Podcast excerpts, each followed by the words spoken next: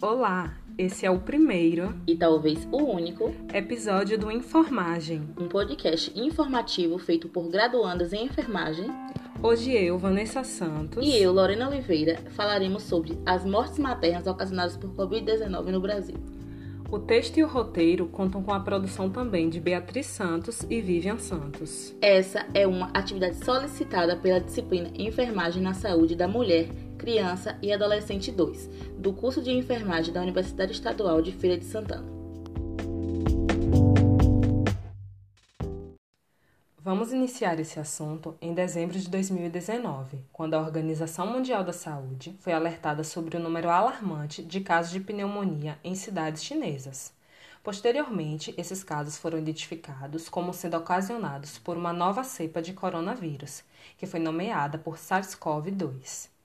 Em janeiro de 2020, foi declarado surto e adotaram-se medidas para evitar a propagação do vírus. No entanto, a doença se distribuiu geograficamente e passou a ser caracterizada enquanto pandemia.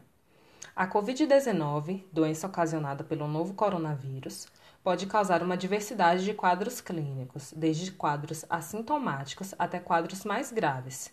Embora haja comorbidades que possam influenciar, os mecanismos que determinam a gravidade ainda não foram esclarecidos. Com a observação dos dados da pandemia, foi constatado que gestantes e puérperas estavam evoluindo para quadros graves e óbito de forma estatisticamente significativa. Com isso, estas foram incluídas como grupo de risco. O período gestacional provoca uma gama de alterações nos sistemas do organismo. Algumas delas são o aumento do volume de sangue, da frequência e do débito cardíaco. No sistema respiratório, podemos observar a compressão do pulmão e hiperventilação. Ocorrem também aumento de alguns fatores da coagulação, como a trombina, que podem predispor à trombose. Além disso, um ponto muito relevante é a diminuição da imunidade, característica da gravidez. Todas essas mudanças podem estar relacionadas com o agravo do quadro clínico. No início da pandemia, as gestantes não eram enquadradas nos grupos mais predispostos a complicações graves e morte por Covid.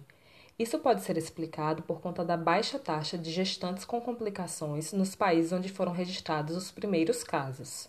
Até o momento, existem poucas evidências sobre o impacto do Covid-19 no primeiro trimestre da gestação. Já em gestações de terceiro trimestre, sabe-se que a gama de complicações aumenta exponencialmente. A morte materna é definida como aquela que se dá durante a gestação ou até 42 dias após o parto. Trata-se de uma das mais graves violações dos direitos humanos, uma vez que é evitável na maior parte dos casos e ocorre principalmente devido ao déficit de atendimento na assistência ao pré-natal, parto e puerpério. Diante do cenário caótico que se deu no Brasil, o número crescente de gestantes e puérperas afetadas pela Covid-19 é alarmante. Tanto que chegamos a uma posição onde a cada 10 mortes maternas no mundo, 8 acontecem no Brasil. Apenas no nosso país, durante o ano de 2020, contabilizamos 546 mortes. E, infelizmente, esses números não param de crescer.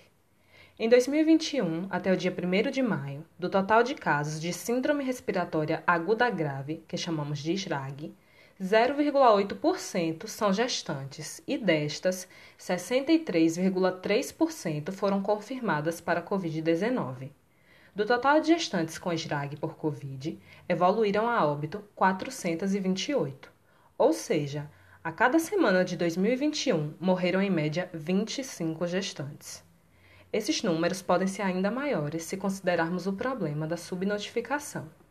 Essas mortes ocorreram majoritariamente nas regiões Sudeste e Nordeste, sendo acometidas gestantes na faixa etária dos 30 aos 39 anos, principalmente, de cor parda e no terceiro trimestre da gestação. Frente a essa situação, em 8 de abril de 2021, a Rede Feminista de Ginecologistas e Obstetras publica um manifesto chamando atenção contra a morte materna por Covid no Brasil pontuando as falhas no sistema e exigindo a implementação urgente de medidas relacionadas à contracepção, pré-natal, imunização, entre outros. Mas o que explica números tão elevados? Bom, As taxas de natalidade no Brasil superam a de muitos países, logo, nós temos mais gestantes.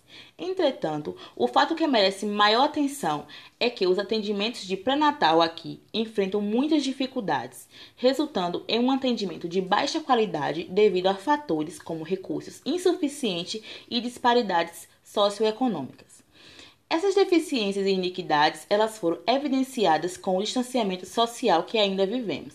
Além disso, as medidas de enfrentamento à pandemia adotadas no Brasil não foram eficientes. Baseando-se na urgência de uma intervenção eficaz sobre os casos de mortalidade materna, em 13 de março de 2021, o Ministério da Saúde publica nota técnica com recomendações quanto à vacinação de gestantes, puérperas e lactantes. A nota discorre sobre o baixo risco das vacinas, que são categoria B para a gravidez, ou seja, ao serem testadas em animais, não causaram teratogenicidade. Além disso, as vacinas utilizadas no nosso país são provenientes de vírus inativados e vetores virais não replicantes, o que confere segurança e funcionamento. A nota também leva em conta os passos seguidos por outros países, as evidências de que os riscos são insignificantes quando comparados aos benefícios, e conclui indicando que devem ser vacinadas todas as gestantes, puérperas e lactantes.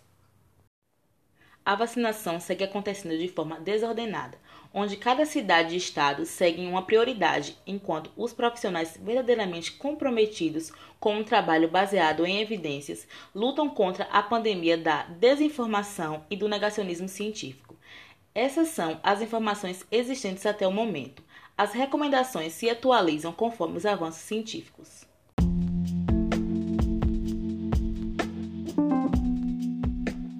As informações presentes neste episódio têm como principais referências documentos da Organização Pan-Americana de Saúde e dos departamentos do Ministério da Saúde.